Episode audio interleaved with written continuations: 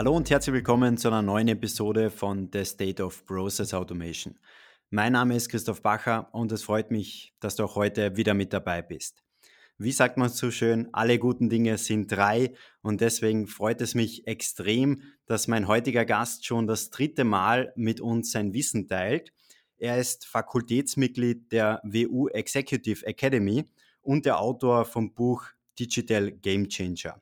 Und wir nutzen die heutige Folge, um dir einen kompletten Leitfaden für die Erstellung einer erfolgreichen Digitalstrategie mitzugeben. Das heißt, von der Praxis für die Praxis. Hallo und herzlich willkommen, Martin Gieswein. Hallo Christoph, danke, dass ich wieder dabei sein darf. Es freut mich extrem, dass wir da gleich, wie du weißt, in die Praxis eintauchen werden. Das heißt, ganz grob mal von der Vogelperspektive betrachtet, der erste Punkt ist mal, man muss natürlich ein gewisses Budget mitbringen, um am Ende die Strategie umsetzen zu können. Der zweite Punkt, wie muss diese Strategie inhaltlich aufgebaut sein? Und der dritte Punkt, was Erfolg nach der erfolgreichen Umsetzung? Und deswegen fangen wir jetzt gleich mal ganz am Anfang an. Und zwar sprechen wir über das Thema Budget. Und da wäre mal spannend, wo geht denn aktuell das Budget rund um das Thema IT und Digitales bei vielen Unternehmen hin? Wenn wir uns die großen und mittelgroßen Unternehmen, Organisationen, auch Verwaltungseinheiten in Österreich, Deutschland, Schweiz, Mitteleuropa anschauen, dann haben die eine andere Investitionspolitik als die ganz erfolgreichen Firmen der Digitalisierung, also sagen wir mal die US-amerikanischen oder die chinesischen Firmen. Unsere traditionellen Firmen investieren noch immer logischerweise sehr viel Geld in diese unterste Ebene der Digitalisierung, wo wir Lizenzen kaufen, Systeme einführen, User aufschalten, Rechenzentren betreiben oder Cloud Space uns kaufen, Desktops kaufen. Das ist eine Basisarbeit, die man natürlich tun muss, nur man muss die in Verhältnis zu den anderen Investments sehen. Viele Organisationen sind dazu übergegangen, auf die zweite Stufe zu gehen und dort das Geld hineinzustecken. Das Geld heißt aber auch einfach diesen Fokus der Organisation, dieses Hinwenden, dieses Zeitaufwenden. Und da geht es ganz stark in Kundenschnittstellen, in Portallösungen, App-Lösungen, Interaktionslösungen, Optimierung des Prozesses im Einkauf, der Abrechnung, elektronische Rechnung Auslieferung, Online-Shops. Also da wird ja direkt das Geld auch wieder zurückgezahlt. Da gibt es den Return on Investment. Und das ist gut so, das ist eine gute Entwicklung. Leider Gottes auf der dritten Ebene wird noch viel zu wenig investiert. Das ist dieser strategische Rahmen, über den wir heute ja sehr stark sprechen. Was wollen wir damit erreichen? Was unterscheidet uns auch von anderen? Welche digitalen Geschäftsmodelle setzen wir hier ein, um wirklich auch State of the Art, ganz modern und richtig und aktuell die Digitalisierung durchführen zu können. Und wie machen wir Datenmanagement? Großes Thema, riesengroßes Thema bei den meisten Organisationen. Und viertens auf dieser obersten Ebene die Frage, wie viel Geld investieren wir in die Digitalkompetenz unserer Führungskräfte und unserer Belegschaft. Also da oben ist es noch ganz dünn von dem Investmentluft, Dort wäre aber der meiste Hebel drinnen. Unterste Ebene, da sind wir gut unterwegs. Pardon, mittlere Ebene sind wir gut unterwegs. Unterste Ebene müssen wir tun, aber bitte überlegen wir uns über die Zeit, wie wir da das Investment rausziehen können und weiter oben hineingeben. Und setzen wir das am besten jetzt gleich mal oder stellen wir das mal gegenüber. Das heißt, auf der einen Seite haben wir die traditionellen Unternehmen und auf der anderen Seite haben wir eben Unternehmen wie jetzt natürlich die, die Big Player wie Amazon, Google und so weiter. Was machen denn jetzt solche digitale Vorreiter anders als traditionelle Unternehmen? Sie überlegen sich, welche Geschäftsmodelle sie einsetzen, um den Kunden, B2B oder B2C, wirklich gut zu umgarnen. Ökosystemmodell, also die gesamte Dienstleistung rund um ein Bedürfnis aufbauen. Das kennen wir von dem Apple-Ökosystem, vom Google-Ökosystem, aber wir kennen es natürlich auch im B2B, wo zum Beispiel ganze Logistikketten durch Amazon abgedeckt wird. Da sind die traditionellen Unternehmen noch zu bescheiden. Ach, wir sind ja nur Lieferant. Aber gerade jetzt komme ich aus der Diskussion mit Logistik- und äh, Verkehrsbetrieben, die sagen, Moment einmal, wir sind nicht nur der Bereitsteller von einer Dienstleistung, ich bringe dich von A nach B. Eigentlich sind wir am besten aufgestellt als Mobilitätsplattform. Und ja, das bedeutet, dass wir auch vielleicht Leistungen von unseren Mitbewerbern oder von E-Scooter-Anbietern mitverkaufen müssen. Aber die Großen haben es uns vorgemacht. Wenn wir als Plattform und als Ökosystem das gesamte Kundenbedürfnis abdecken können, dann sind wir die erste Wahl und haben als traditionelles Unternehmen diese Zukunft, diese Nachhaltigkeit. Wir dürfen nicht zu bescheiden sein, insbesondere im Bereich der Geschäftsmodelle. Das Zweite vielleicht zu deiner Frage, was machen die großen Digitalgiganten anders als viele traditionelle Unternehmen? Sie haben verstanden, dass das Spiel ein Datenspiel ist. Und äh, berichtet wird, 80 Prozent der Daten in traditionellen Unternehmen werden nicht genutzt. Da muss man sich wirklich überlegen, äh, wenn ein Unternehmen, eine Organisation da noch keine Initiative gesetzt hat, jetzt bitte anfangen und mit einem offenen Mindset. Nur weil es einen Datenschutz gibt, heißt das noch lange nicht, dass wir nicht Daten gut verwenden können. Also einfach nicht zurückstrecken, sondern hineingehen, weil das ist wirklich unsere Zukunft, ein sauberes Datenmanagement auch in unseren traditionellen Unternehmen. Und da tauchen wir jetzt quasi gerne gleich eine Ebene tiefer ein, um da natürlich mit der Konkurrenz auf der einen Seite wirklich mithalten zu können oder auch mit den Digitalgiganten, ist es auch notwendig, eine eigene Digitalstrategie zu entwickeln. Erzähl mal ganz kurz, welche Bausteine sollten denn in so einer Digitalstrategie drinnen sein? Also ein bisschen mit einem Schmunzeln sagend, also vor ein paar Jahren haben oder vor zehn Jahren haben die Firmen gesagt, wir brauchen eine Social Media Strategie, go for it dann hat es irgendwie geheißen, wir brauchen eine Mobile- oder eine App-Strategie und los geht's, ja. Wir sprechen immer über das Gleiche. Wir müssen in unsere bestehende Unternehmensstrategie das Digitale, das Aktuelle gut hineinbringen. Das muss ganz natürlich übergehen. Darum bin ich auch kein Freund von eigenen Digitalstrategien, die losgelöst stehen von den allgemeinen Strategien einer Organisation, sollte es trotzdem ein eigenes Werk sein, ein eigenes Schriftstück. So mache ich in den letzten Jahren immer so, wenn ich Unternehmen helfe, so eine Digitalstrategie zu finden, dass wir relativ am Anfang angeben, mit welchen anderen Strategien das verwoben ist und wo die Schnittstellen sind, damit wir da nichts Doppeltes bauen. Also das ist einmal eine grundlegende Betrachtung äh, zu diesen Digitalstrategien. Die Offenheit bei den CEOs, aber auch in der gesamten Belegschaft ist sehr groß. Und wir arbeiten da sehr partizipativ. Das heißt, in Workshops werden Mitarbeiterinnen äh, Gruppen hereingeholt. Was ist euch wichtig? Wie könnt ihr euch das äh, vorstellen?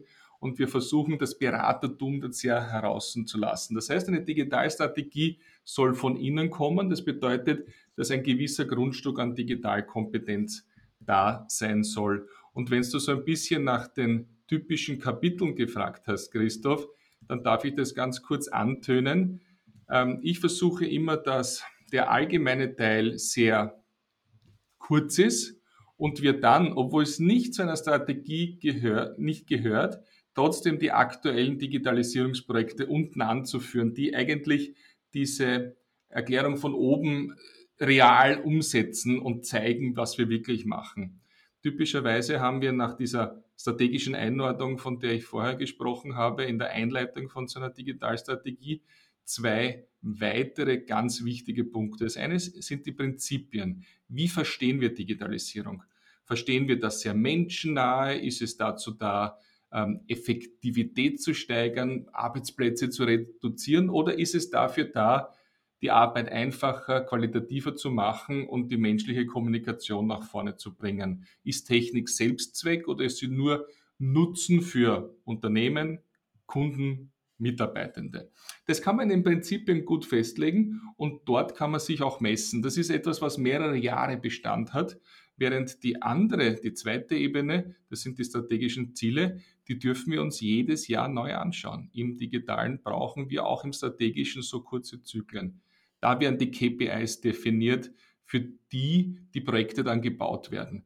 Ist es eine gewisse absolute Zahl, eine relative Zahl an Kostensenkung in den internen Prozessen? Ist es eine messbare Qualitätsverbesserung in unserer Dienstleistung? Ist es eine Umsatzsteigerung durch neue Geschäftsmodelle, durch neue Geschäftsfelder? Ist es der Eroberung einer, einer neuen Region mit digitalen Mitteln und digitalen Partnerschaften? Das kann man sehr genau definieren und je klarer und je mehr Zahlen dort stehen, desto effektiver wird diese Digitalisierungsstrategie. Und die Projekte, die darunter angeführt sind, die müssen sich nach diesen Prinzipien und strategischen Zielen messen lassen.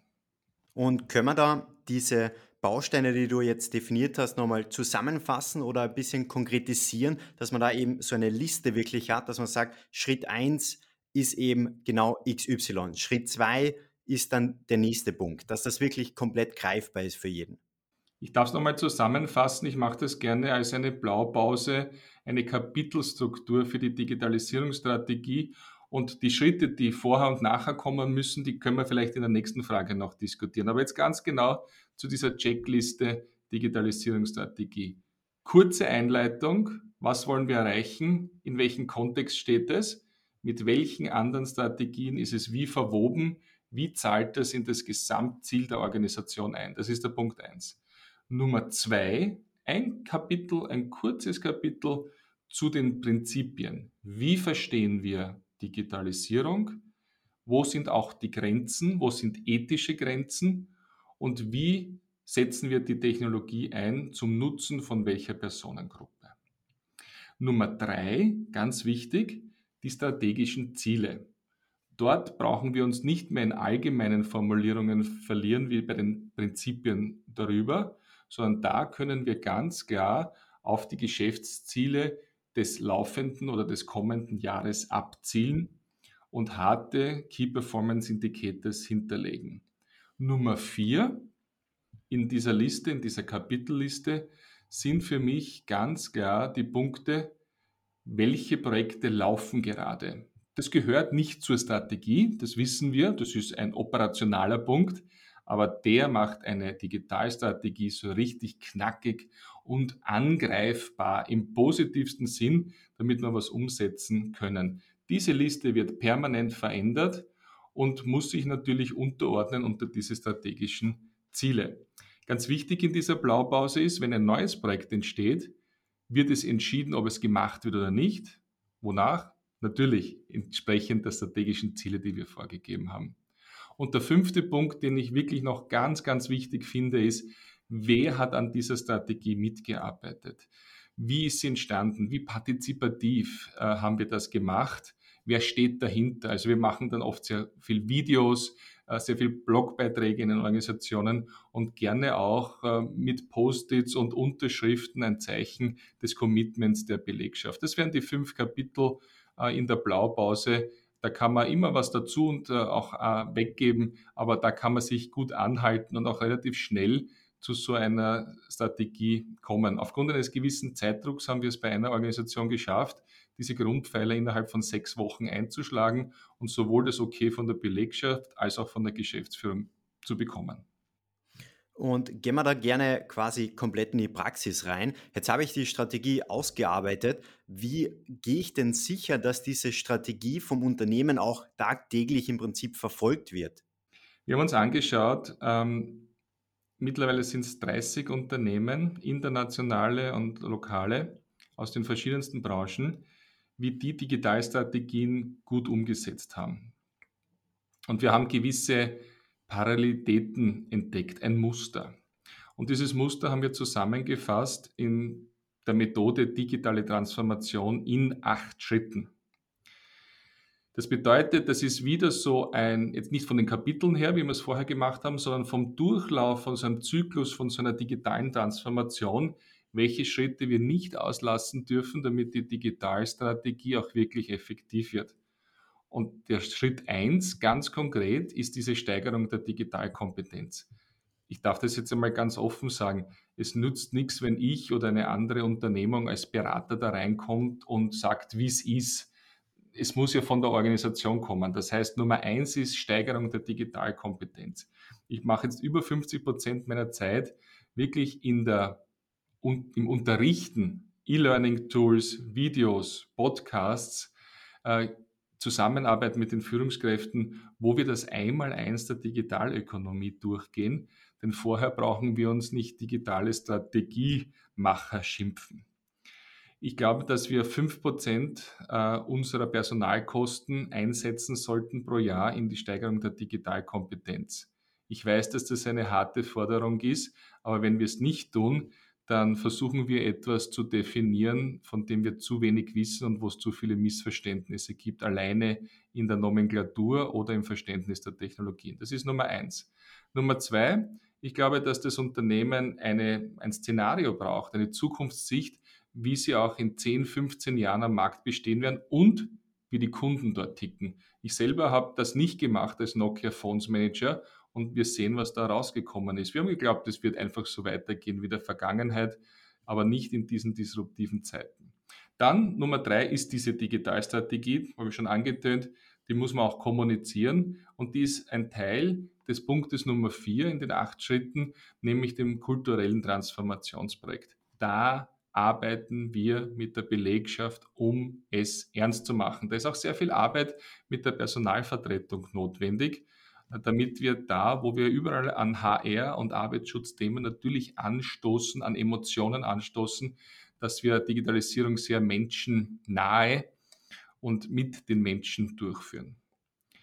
Äh, viele Unternehmen, Nummer fünf, nehmen sich auch anlässlich der Digitalisierungsstrategie Zeit, um ein offizielles und durchgängiges digitales Innovationsmanagement einzuführen, weil es gibt dann so viele Ideen, was man tun könnte und wir müssen die Projekte nach den Zielen, die wir in der Digitalstrategie vorgegeben haben, einteilen und nur die bestbewertesten dann auch umsetzen.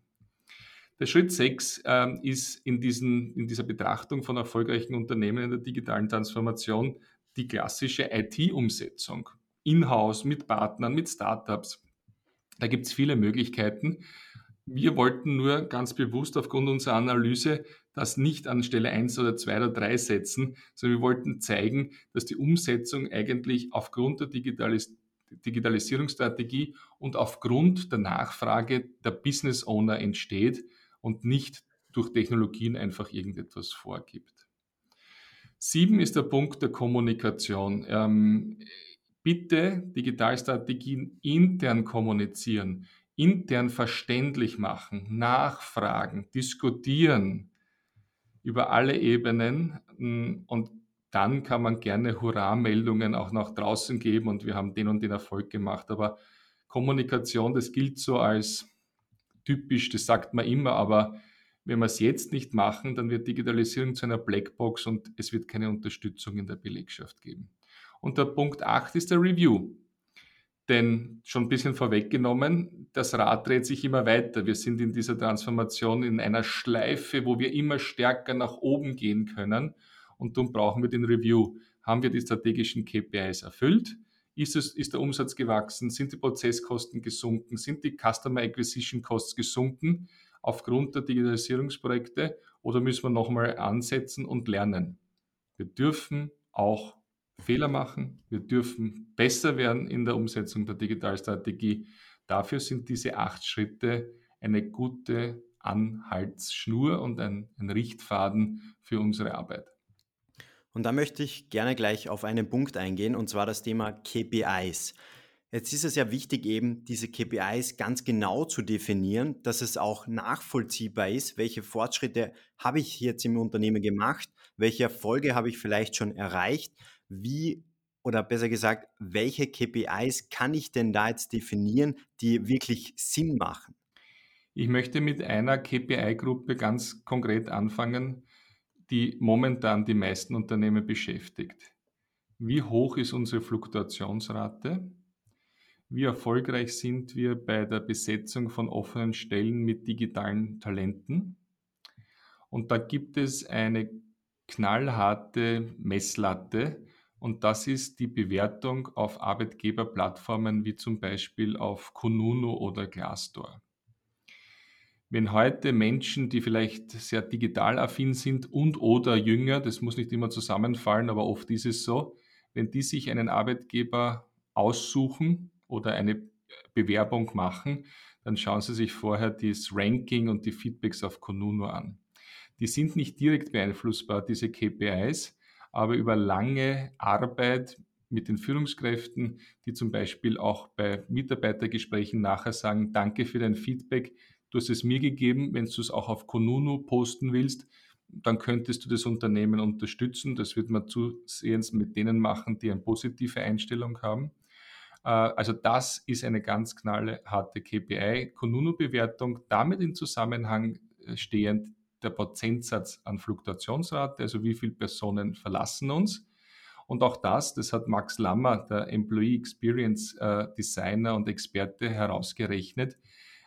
Es sind oft sechsstellige Beträge, die so eine Nichtbesetzung, so, eine, so einen Jobwechsel, so einen Positionswechsel kosten. Das heißt, du siehst, du hast da ganz auf Euro rechenbare KPIs, die rund um dieses New Work, digitales Arbeiten, digitale äh, Talente auch rechenbar ist und auch zeigen können, ob die Umsetzung in dem Feld der Digitalisierungsstrategie erfolgreich sind. Und dann, wenn wir in die klassische, nicht personenbezogene Betriebswirtschaftslehre gehen, dann bitte ich, äh, Prozessdurchlaufskosten zu rechnen. Also der KPI, dass äh, die Durchführung der zehn Hauptprozesse statt 100 nach Durchführung der Digitalisierungsprojekte nur mehr 80 kostet. Äh, das ist ganz, ganz wichtig. Da trauen sich noch nicht viele Unternehmen drüber, weil sie die Prozesskostenvisibilität nicht haben aber die brauchen wir ganz einfach in einer modernen Betriebswirtschaftslehre und dann wird Digitalisierung auch messbar. Ich darf noch einmal an, anfassen den, den Begriff der Customer Acquisition Costs. Wenn wir Digitalisierung auf Prozessebene machen, das heißt also Prozesse sehr stark automieren und automatisieren, pardon, dann haben wir eine, eine Kurve, die gegen Null geht. Das heißt also, äh, nach Rifkin bedeutet das, wenn ein Prozess zu 100% automatisiert ist, dann sind die Grenzkosten, also für die nächste Durchführung des Prozesses, annähernd null, weil wir alle Software und alle Arbeiten schon gemacht haben. Wenn das wirklich der Fall ist, dann haben wir die Möglichkeit, wirklich äh, die Marge, die durch diesen Prozess entsteht, wesentlich zu erhöhen. Und diese Rechnungen bringen wirklich etwas, wenn man sagt, man möchte ganz harte KPIs in der Digitalisierung rechnen. Customer Acquisition Costs, noch ein Punkt. Wenn dieser Kundenakquirierungsprozess zum Beispiel automatisiert sind und wir die Kunden nicht in Einzeltransaktionen verstricken, das heißt also ein Gut verkaufen, eine Dienstleistung, sondern zum Beispiel ins, in eines der zehn erfolgreichsten digitalen Geschäftsmodelle, nämlich ins Abo bringen, dann senken wir dramatisch die Kundenakquirierungskosten. Und auch das kann ich in einem Excel rechnen. Das sind Echtzahlen. Und plötzlich ist nicht Digitalisierung irgendein fancy Tool oder Internet of Things oder künstliche Intelligenz, dann sind es Euros, die diese Organisation dazu einsetzen kann, die Mitarbeiter zu bezahlen und nachhaltig zu wachsen. Und einen zweiten Punkt möchte ich auch noch gerne herausnehmen. Du hast vorher erwähnt, dass es schwierig ist, aus der Vergangenheit zu planen. Und deswegen muss man eben mehr in die Zukunft schauen. Wie kann man diese Zukunft zukünftig gestalten? Und da wäre jetzt mal spannend, wie kann man denn da einen Prozess drumherum bauen, sage ich mal, dass man eben in verschiedenen Szenarien reingeht, um sich da ein passendes Bild für die Zukunft zusammenzubauen?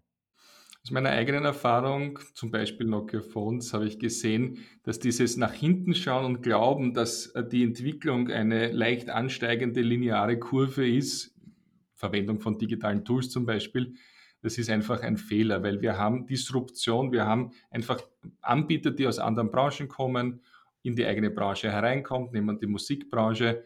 Da haben die Musikverlage auch nicht gedacht, dass ein Napster oder dann nachher ein Apple mit iTunes hereinkommt und den ganzen Markt umdreht.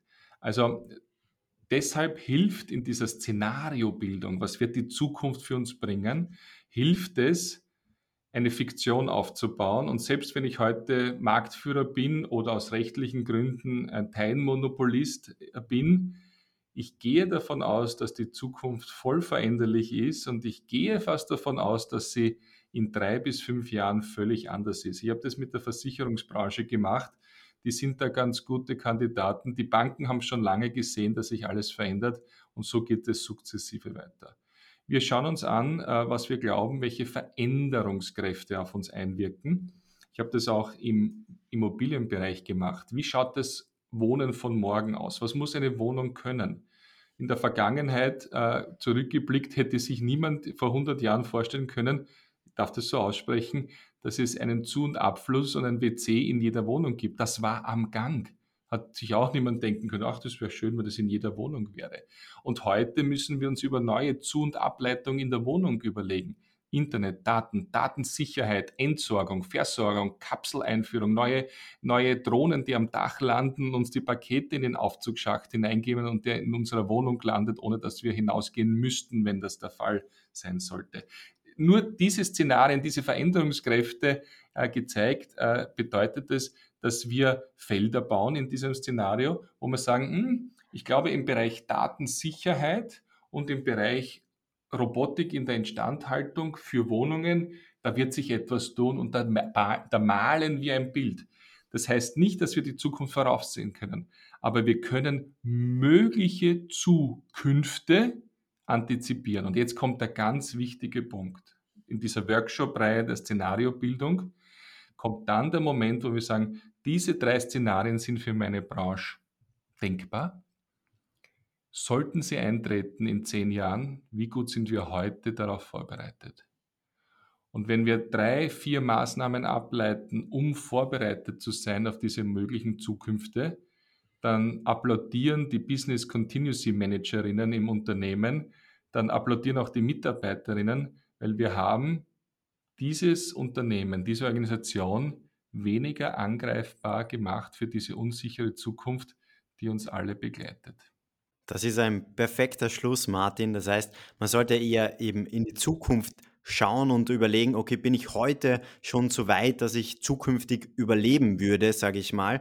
Denn wir alle wissen ja, dass im Prinzip der größte Feind der Status quo ist. Ich sage, Martin, herzlichen Dank für deine Zeit und möchtest du zum Schluss noch irgendetwas loswerden, was jetzt in den letzten paar Minuten nicht an das Tageslicht gekommen ist?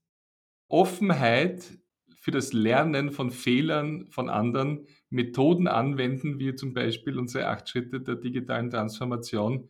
Da kann man viel Zeit und Geld sparen, bevor man sich äh, versucht, das alles selber äh, auszuknobeln. Da kann man wirklich mittlerweile auf viele Unternehmen schauen, die es auch schon gut gemacht haben oder auch von deren Fehlern lernen, um schnell in der Digitalisierung zu sein. Das wäre noch ein Punkt, den ich gerne mitgegeben hätte. Das war wieder eine Folge von The State of Process Automation. Schön, dass du wieder mit dabei warst und wenn du das ein oder andere Learning aus dieser Folge mitnehmen konntest, dann geh unbedingt sicher, dass du auch diesem Podcast folgst. Egal ob auf Apple, Spotify oder Google, so gehst du sicher, dass du auch zukünftig keine weitere Folge verpassen wirst. Und wir hören uns in der nächsten Folge von The State of Process Automation.